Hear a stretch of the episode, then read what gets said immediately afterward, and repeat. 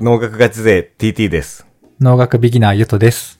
フードテックを語る農食ラジオを始めていきます。おいけてるラジオだね。いけてる わ。テックって入れるといいみたいな。いかっこよさげ。や うん。ー、こないだ、仏作さんとコラボしてですね、うん。仏作さん側でコオロギおよびコオロギ食の話をしてさ、はい。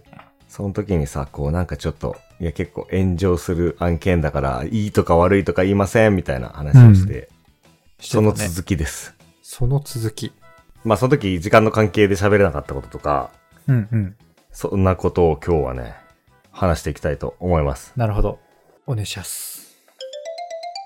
えっとね、もう主要な、えー要点を言うと、うん。なぜコオロギ食が炎上しているのか、みたいなね。ああ、そう、そもそも私知りませんでしたからね。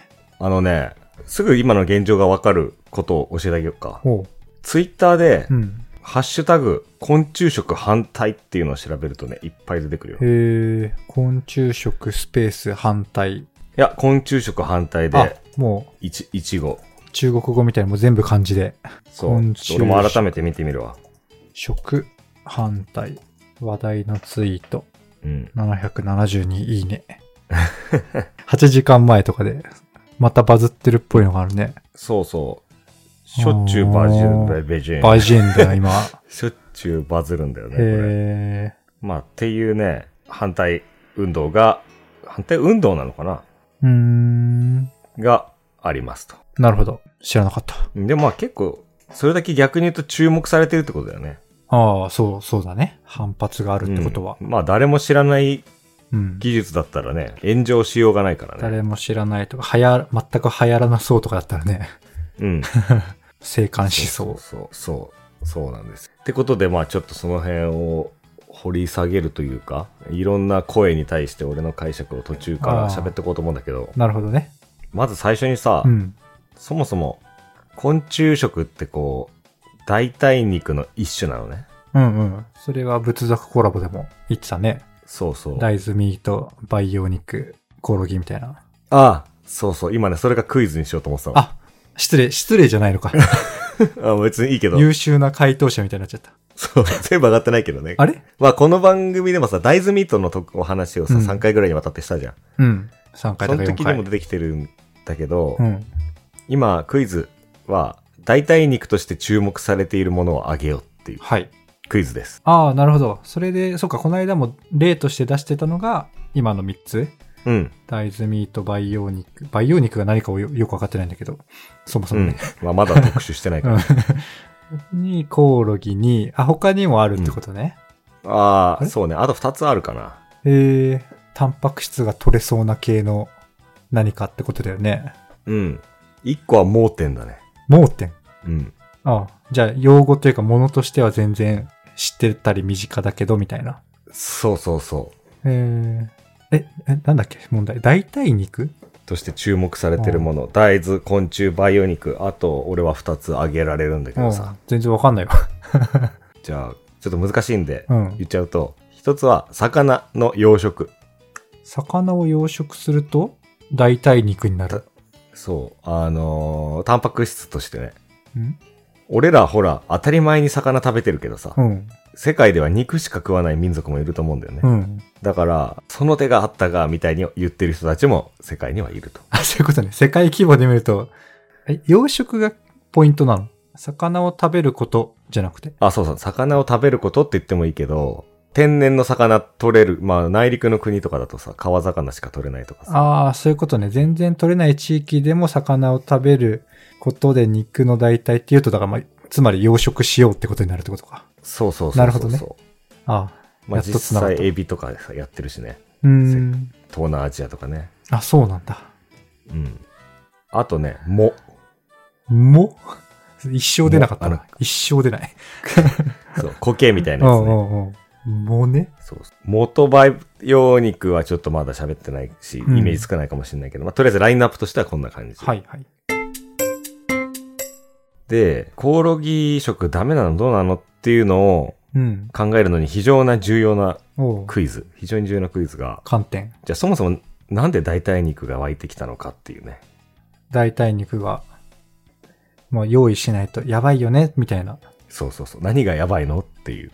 え、それは、TT 論しか知らないけど、うん。その貧富の格差がなく、なくなってっていうか、まあそうか、途上国とかがどんどん発展して、うん。タンパク質をどんどんもっといいものを食べたくなって、タンパク質が足りなくなるみたいな論、論理しか知らないけど、あそうねその話でございますか。そうっす。それがまず一つ。うん。まあ、一つであり、最も重要なことかもしれないね。うん。例えば中国人とかがみんなお金持ちになってきて、うん。肉食いてえとか言っ て、まあそれどこじゃないけどね。 発展が。肉、そうそう。肉を食べ出すと僕らに回ってくる肉がなくなると。うんうん。で、でも意外にスーパーって国産の肉ばっか並んでんだよね。あ、そううん。いや、まあスーパーによるかもしれない。うちの近所はあんまり置いてないんだけど、うん。海外の肉ね。うん。だからそういう人、そういうスーパーが近くにある人は別に自給自足できてるじゃんって思うかもしれないけど、うん。俺が働いてた居酒屋は、豚肉はカナダ産だったし、うんぶあの鶏肉はブラジル産だったし、あ、ブラジル。へえ。うん。それが入ってこなくなって、中国に例えば行っちゃって入ってこなくなると、うんうん。日本の居酒屋と一般の家庭で肉の取り合いになるよね。なるほど。うん。っていう、まあその食料問題。ですから食料問題って言っても、その、そう食べるものがなくて痩せ細っちゃうみたいな、あの、う、上みたいなのじゃなくうて、んうん。タンパク質の方で足りなくなるってういうんね、うん。やつですねが、。まあ1点目。そう。散々農食ラジオでタンパク質の重要性喋ってるからうさ、ん。非常に感化できない問題ですね。うん。ま、もんだ。うんもんだですね。問題、 問題ですね。はい。まあ、あとじゃあちょっとさらっと言っちゃうと、あと、動物愛護ね。ああ、動物愛護だとか、S、そう牛がかわいそうだうんみたいな。うん。あ、今言いかけたのなんか。ああ、その話、あれあとたくさんポロポロ出てくるってこといや、もう一個、もう一個。今あなたが言いかけたものをあ、そうなの。言おうと思ってました。あの、バクッと言っちゃうと SDGs 的なあ、そうそうそうそ温う。暖化とかそっち系のそやうつ。よね。そう。あの、牛を育てるのに場所も取るしう、ん資源も使うし、なんかさっきな、論文かなんか読んだんだけど、うん。世界の農地、うん。畑の3分の1だかは、その、食家畜の餌のためにある。ああ、とか家畜に回っ、うん、そういうことね。そっちに回すための用のそうそトウモロコシだとかう。、そう。うんうんそういうものそねう、。だから世界で収穫された作物の何分、4分の1とかはなるほど。家畜が食べてるみたいなね。うだんうかん。らそれだけ土地も使うし、資源も使うってうんいうう。ん。まあそういう文脈でしたとは いはい。いうのが、ちょっと長すぎたかもしれないけど前置きです。前置きね。そう。ってことでじゃあ、なぜ炎上したかと。うんうん。炎上してるし、炎上し続けてると。 そうう。んうんできっかけがね、もう、あるんだあるのね。あ、きっかけ。うん、ここが一番バズったと思うんだけど、うーん。 2022年11月30日のニュースで、うんうん。ん半年前ぐらい。学校給食へ、そう、学校給食へ食用コオロギパウダーを導供入給。しました。へえ。公的なところにこう入ってったってとこか。そうそう。うーん。で、これが最初はポジティブなニュースで出たのね。うんうんなんだけど、うん。やり、そのや後っこたぜみの、たいな。そう、学校にうんめちゃくちゃ苦情の電話が来たらしくて、へえ。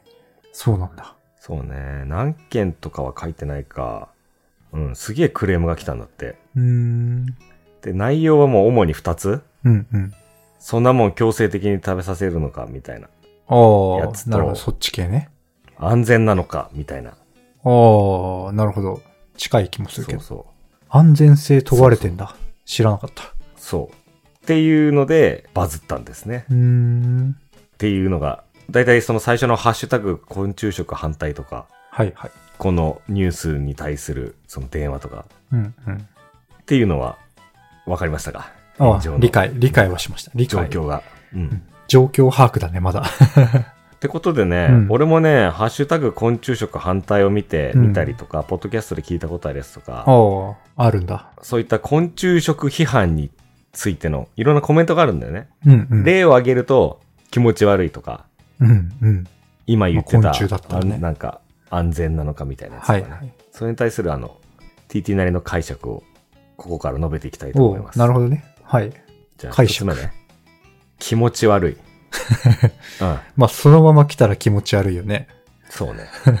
仮に粉になってたとしても、気持ち悪いっていう、なんかこう、想像しちゃって。粉にしてるとこ想像したりね、したら、そそうかもしれない。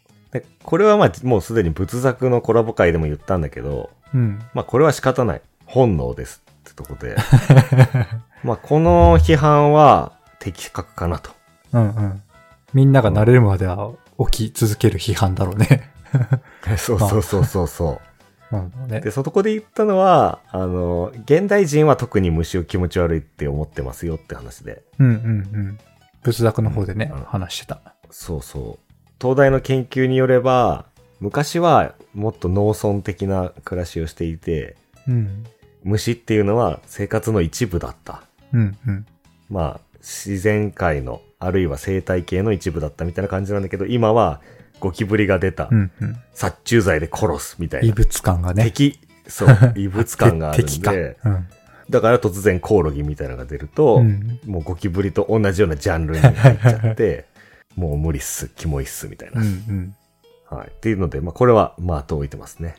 うん。 そうだね、そうだね。うん。そういう人がいるっていうのは、そりゃそうだ。そう。まあ、しかも多いか。 じゃあ続きまして、続きまして。こう強制的に食べさせるなよ。ああ、給食みたいなね。そう。給食で出たんだろうみたいなやつね。えっとね、もうこれはシンプル。これに対する TT 論。うん。これは、強制ではないっていう。それだけですねあ。、事実が。そう。えー、給食なのに。そう。これは、えっ、と、家庭科の授業かなんかで、うん。えっ、と、最初に座学をやって、うん。それでコオロギパウダーを食べると。うーん。うんうん。で、座学自体は全員参加してるんだけど、うん。食べたいって言った人だけ食べる。あ、へえ。コオロギが入ったかぼちゃコロッケ。おーかぼちゃコロッケなんだ。そうそうそう。コオロギそうがな入っんですよ。た。へえ。コオロギパウダーが入ってるから、タンパク質が多いというやつね。うんうんうん。なるほど。あくうまでこれは希望、この件については希望者だけでしたと。ーん。うん。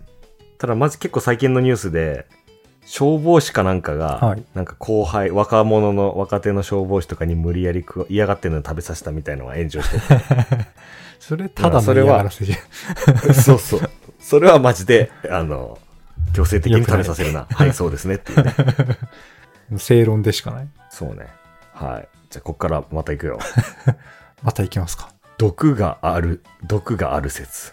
ああ、安全なのか的な論の、ど毒説があるんですか。そうそうそう。まあ、極端に言うとうね。ーん。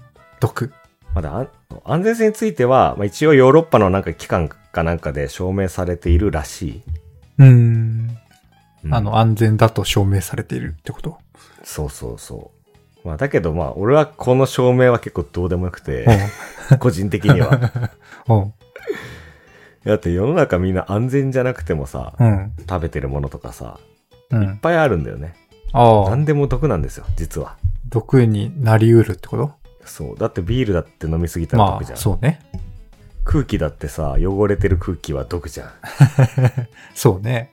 排気ガスだとか。野菜だって実はね、おうあの、皆まではないけど、きあのきちんと食べないと毒になったりとかさ。おうそっか。まあ、わかりやすいのは土がついてるの取らないとかさ。取らない食べちゃあう。あ、はいはい。まあ、取った方がいいうんうね。んとかいうことがあるから、うんあの、毒がないって別にコオロギが言い切る必要はなくて、はいはい。うん実際に は何でも毒あるから、うんまあ、結局量と濃度の問題なん で、まあ、確かに。めっちゃ身近なとこでも、じゃがいもの芽とかもね、あ、そうだね。じゃあもうじゃがいも絶対食うなみたいな。芽が危ないんだ、みたいな。うんそうそうそう。うん。なるほど。ど。そうね。まあそれが安全性の証明に関する話で、でもあと二つちょっと毒っぽいトピックがうあって、んうん。一つはアレルギー。ああ、仏作コラボの方でも言ってたね。そう、それ覚えてる内容。うん、あの、カニとかそっち系の甲殻類アレルギーみたいなそうそう、のに該該当するとか同じ感じになっちゃう。そう。うん。まあなんか、エビとかもなんとなく虫っぽいし ね。うん。まあ確かにね。 すごいざっそうくそり見れば。確かに。そうなのよ。あの、甲殻類アレルギーの原因物質が、まあ、虫にも含まれてるらしいんで、まあ確かにそれは、あの、本当うん、うん。毒があると言われたら、まあそうだねと思う。うんうん。あともう一個の説うん、が、説プ。リン体が10倍多い。何 より、肉より。えあ、ごめんご めん。卵の10倍。あ、卵よりの10倍。あ、そうだ、痛風になるよみたいな。えーなるほど。説。これは半分本当半分嘘ですね。ほう。半分本当。うん。これ、確かにコオロギのデータとして出てるんだけど、うん。コオロギの幼虫のデータなんだよね。ん。芋虫みたいな状態の時のコオロギ。うんもう、別の生き物みたいなやつだ。食べようとしてるのは成虫だから。はいはい。うん。もうちょっと違うんじゃない数字 っていう。なるほど。普通に、え、でも半分合ってる。半分まあ、幼虫という意味では正解。でも食べ物としては、そう。じゃあ、コオロギパウダーにプリン体がどれぐらい入ってるのっていうデータは、うん。あんのかもしれないけど、あのあんま見つかんないね。なるほどね。まあ、なので、多分少ないと思うよ、成虫の方が。うん。そうなんだ。うん。あの、ちょっと小難しい話をすると、うん。プリン体って DNA とか、なんかそういった成分と似てるのね。うんまあその仲間なのね。うん。うんで、DNA といえば、こう、細胞の中にしまわれてるわけであって、はい。 DNA、あるいはプリン体の数と細胞の数ってうん比例してると思うんだよ。なるほど、なるほど。あるいは細胞の密度。細胞がギューってなってたら、うん。プリン体もギューって入ってると。うん、うん。だから卵とか魚卵とかになるんだよああ、なるほどね。ね。相対的に、どんどん薄まっていくというか、少なくうなっん。てくそるうんだ。そう。だから、イクラはプリン体多いって言うけど、あーはい、そうね。卵だ。鮭プリン体多いって聞いたことないじゃんないね。うん。まあだからそういう関係が成立するんじゃないかとあ。ーつまり、コオロギのパウダーにはそんなにプリン体多くないんじゃないのって俺は思ってる。うん、うん、うん。なるほどね。はい。っていうことで、毒ある説については、まあ何でも毒だよねって思うし、 うん、そもそも。そう、アレルギーは確かに毒。まあうん、おっしゃる通り。だし、プリン体は幼虫のデータしかないから何とも言えないんじゃないむしろないと思うけどっていう感じです。うん、うん。うん。まあ、プリン体もね、別に分かってて、卵も食べるし、ビールも飲むもんね、みんな。まあ、うんうんうん気をつける人だけ気をつけるといそうそうそうそうそう。 う。うん。だし、そもそも肉を全部コオロギにしようって言ってるわけじゃないからね。ああ、はいはい。うん。確かに。その、タンパク質補強っていう意味だとさっきの、なんだ、かぼちゃコロッケにとかはね、理にかなってる風には聞こえるけど。そうね。部分的に補っていくっていうんううの、ん、あ、そう補感うっじてだよね感じ。なちょっとサプリメント的なノリね。そうね。あとね、毒に絡んでね、こういう説もあり ます。あの、こう毒いう周辺批判もあります。うん。国の陰謀で、この毒で人口を減らそうとしています。気をつけてください、みたいなや つね。それはちょっと、ちょっとあんま触れたくない うん系の主張ですね。そううんね。触れたくないです ね。ねえ、じゃあ、あの、出産を、あの、保険適用にしようとしてるとか、不妊治療を保険適用してるって、しようとしてるのと、うんまた逆行する主張だからね。確かに。同時に、実行増やそうとしてる政策もあるの はにい。増やそうとするあのでもあとれか減らそうとするの、これ平行点取ってんじゃないあそうね。まあ、特定の層を減らそうとしてるのかな まあ知らんけどね。うん、それは知まあらいん。いや、ここはそんなに広げなくていい や。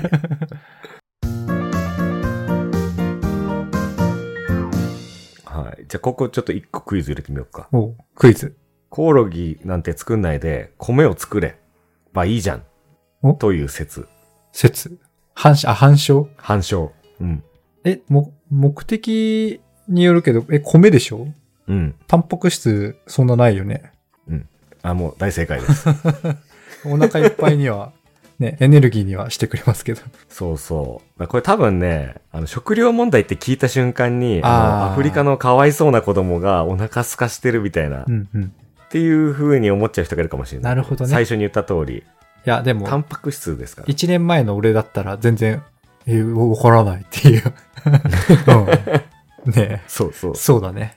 でちなみにね、まあ、これは、いっぱい昆虫食ベンチャーがあるんだけど、その中の一つは、面白いことに、おうもともと宇宙でどうやってタンパク質を補給できるかとへえ。火星とか月とか。いうので、昆虫食をなんか始めたっていうグループもあるみたいなね。へえ、発端が面白いな。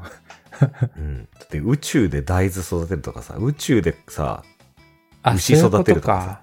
確かに、う無理っしょ、確かに宇宙で長期間生活を実現するみたいなミッショうんンになるとうん関わってくるってことね、そういうのが。そうそうそうそう持ってくじゃダメなのでね。タン ねタンパク質不足になっちゃうっていうね。うんうん。なるほど。はい。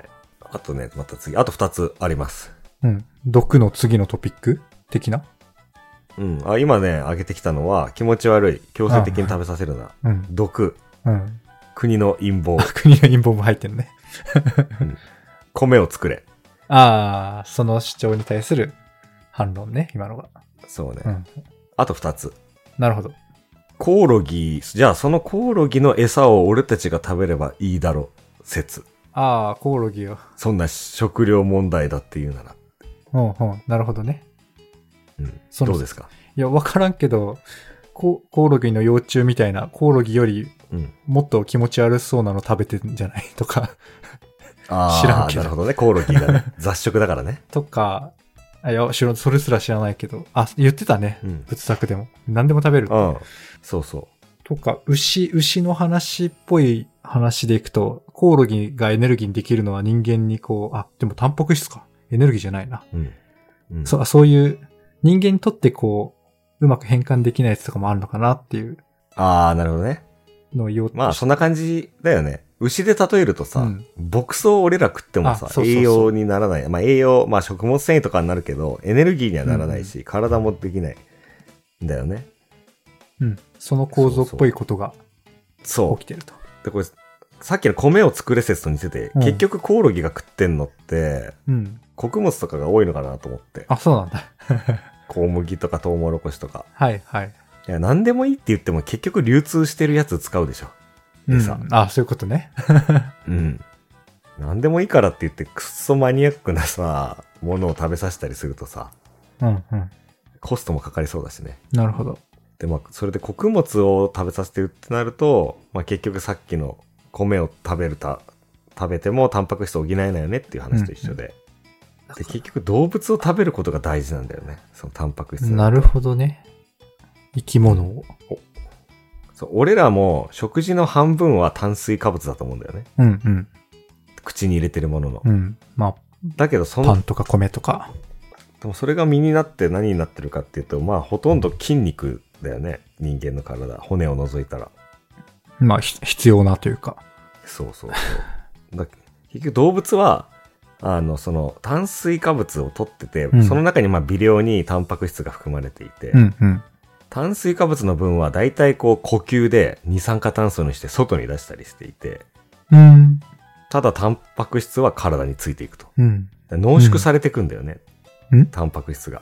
もう、もうもう一回、もう一あ回。の追いつい、全然追いついてなかった。じゃあね、ちょ数字を言えば、うん。穀物をコオロギが食べます。はい。まず、コオロギさんね、米とかね主役というか、登場人物。そうねまあ動物でもいいんだけどさ、うん。でまあ穀物を食べるんだけど、穀物のタンパク質って6%ぐらいしかない。その他ほとんどタンパク、炭水化物です。はいはい。だけどコオロギとか牛とかは、うん。まあコオロギは60%ぐらいがタンパク質なのね。うんうん。自分の体が。うん。そう。だからある種タンパク質が濃いんだよ、こっちのが。ああ、すでに。そうう。ん。だからコオロギがタンパク質を濃縮してくれているという。ん え、わかんない。え、もうもう一回多分、だから聞き慣れない日本語が連なるから、ワードはそんな難しくないんだけど。あ、濃縮ってあんまり言わないいや、いやいやいやえ濃縮還元ジュースとか言うじゃん。コオロギ、タンパク質、濃食が、さささって入ると、もうわかんなくなる。ああ。単純に、うん穀物はうんほとんど炭水化物でしょ。うん、そうね。で、動物なり虫はその炭水化物を食べ、炭水化物がメインの食べ物を食べるんだけど、うん。最終的に体につくのはタンパク質じゃん。うんうんうん。体作ってんのは人間と同じでタンパク質だから。そうそう。だから、うん。米に比べて、とか穀物に比べて、コオロギとか動物の方がタンパク質が濃い。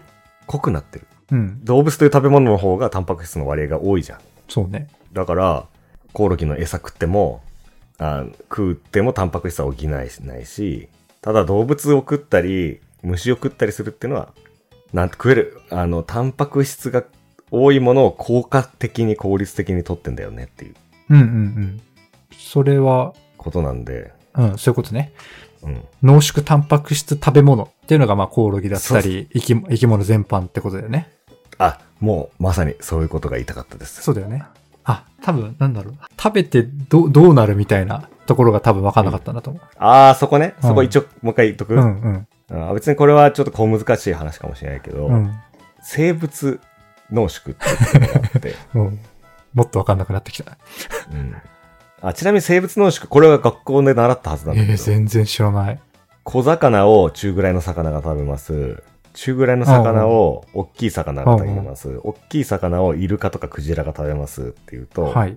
その小魚とかに含まれていたなんか水銀みたいな水銀、HG。毒、毒っぽいものがうん、どんどんどんどんこう大きいものが、その小さより小さいものを食べていく中でうん。溜まっていくと。あ、で最終的にそっクちジラとかイルカとかはすごい量の水銀、水銀だったかなが含まれてるみたいなかうーね。ん。あ、そうなんだ。うんへえ。あそそれが、そうか。それが知らないと分かんないかもしれない。あ、でもそれも今あんのま俺の例え が。その、そういうこと、生物濃縮っていうそのシステムをうん。知らないと俺の例えが意味わかんなかったかもしれない。うんいや、ごめん。知ってる前提で喋 った。あ、全然わか知らない。うん。でもそっか、小沢とか、あそういうことね。いいものじゃなくて、今逆に毒の話、毒は良くないものの話になったから、また。ああ、で、例になっちゃう。例あれなが、んで例すねがそういう例だったね。うんうんまあ、それと同じで、もともとタンパク質が少ないものをコオロギが食べて、うんうん。でコオロギがそれを、タンパク質を濃縮して、うんうん。タンパ炭水化物を減らして、タンパク質の割合を増やして、うんうん。で、俺らがまたそれを食あべて、俺らもタンパク質を増やしてみたいあ。な。あ、そういうことね。その理論だと、まあ、人人食べないけど、うん。タンパク質はより、こう、割合上がってるってことか。そうそうそう そう人まあ、コオロギと人は、人間あの、皮下脂肪とかもいっぱいある からさ余計なちょっと脂あれだけど 肪が。そうそうそう。まあ、ちょっとごめん。無理やり例えちゃったけど。うん、うん。まあ、とにかく、コオロギの餌食べてもタンパク質足りないですよってことだね。そうねって。ことで言だっちかゃうらと。、タンパク質とかが筋肉とか、お肌とか作るけど、うん。うん俺らは穀も作ってもそれはできないと。 そうそうそう。まあできないというか、6%とか少ないから、うん。そう。めっちゃ効率悪いよねっていう。そう。ただただ、あの、あの炭水化物抜きダイエットの逆を行くだけだ よね。炭水化物ありデブエットするだけだよ ね。確かに。デブまっしぐら。そうそうそう。非常に炭水化物の割合が高いものを食べることになる。うん、そうだね。最後ね。はい。最後。うん。大豆でいいじゃん、説。ああ、はいはい。大豆ミートでいいじゃん、説。大豆ミートなり、うん。うん豆腐なり。うん。そう。これはね、うん。ダメなんですぐうかの音も出 ない。ぐうの音も出ない。あ、そうなんだ。うん。で、まあごめん、ぐうの音も出ないは嘘なんだけど、うん。まあ結構ね、あの、別に、あ俺コオロギ派とかでもどう でもなんないんだけど、あえてコオロギ派になると、ちょっとね、結構重箱の隅をつつくようなことしか言えないなっていうので、うん。まあ一つは、大豆って植物性タンパク質じゃん。はい。人間が欲してるタンパク質とはちょっと違うじゃん、みたいな。うんうん。大豆ミートの回でも、それっぽいことが、それっぽいこと言ってたね。そうそう。ああ、言ってたっけあ筋肉へ変わる効率がどうかとか、そういう観点だとわかんないかも、みたいなニュアンスを言ってた気がする。そう。だけどまだ、まあ俺の中で、こう、腑に落ちてないっていううんうか、んその動物性と植物性の違いが。うんだから自分、なんかなんとなくわからんなっていう感 じあで、もう一つが、これ論文になってるんだけどあ、、うん。あらゆる肉、あるいは代替肉の中でうん、必要な土地が土地。一番少ないのは大豆って言われてるんだよね。あ、そうなんだ。うんへ。え。ただ一瞬でイメージしちゃうと、大豆は畑があってうん、大きい感じがするし、うん。コオロギはなんか、あの、虫かごみたいなので育てられそうだなっていう。うんうん。まあそういう気もするんだけど、うん、気はする。 1キロのタンパク質を得るためにどれだけの面積が必要ですかああ、なるほど。そういう、ちゃんと正規化というか、 同じ基準にしたときね。そうそうそう。そう。ってなると大豆があ圧倒的に少そうない、ね。なん。だ。まあ、少ない面積で済む。そうそうそう。めっちゃ取れるってことだよね。そう。だけど、うん、これについては、うん。そうなんだけど、ただ、まあ、虫飼うのって養殖みたいな感じじゃん。うん、わからんけど。で、多分なんか工場の室内とかで飼うんだよね。あコオロギを。あ、なるほど。うん。だけど大豆って外じゃん。あ、そうね。外だ。うん。だからどこでも作れるわけじゃないんだよね。ああ、なるほど。まあ、そうだね。そもそも気候の話とかもね、前やってたもんね。そうそう。うんじゃあ沖縄で大豆作れんのって聞いたことないし。うんうん。でもコオロギはおこ沖縄でも北海道でも飼育できる気がするんだよね。なるほどね。うん。コオロギ工場みたいなの作って。そうそうそう。ううんうんん。っていうああ。違いがあって。うん。ただそれって、じゃあ具体的にどうなのってなんかね、これ、ズバッと言い言い返せないんだろう、だよなっていう感じ。ああ。じゃあどこなら作れて、どこなら作れなくて、うんうん。みたいな。なるほどね。そんな感じ。なるほど。今回はここまで。コオロギ食の続きはまた次回お楽しみに。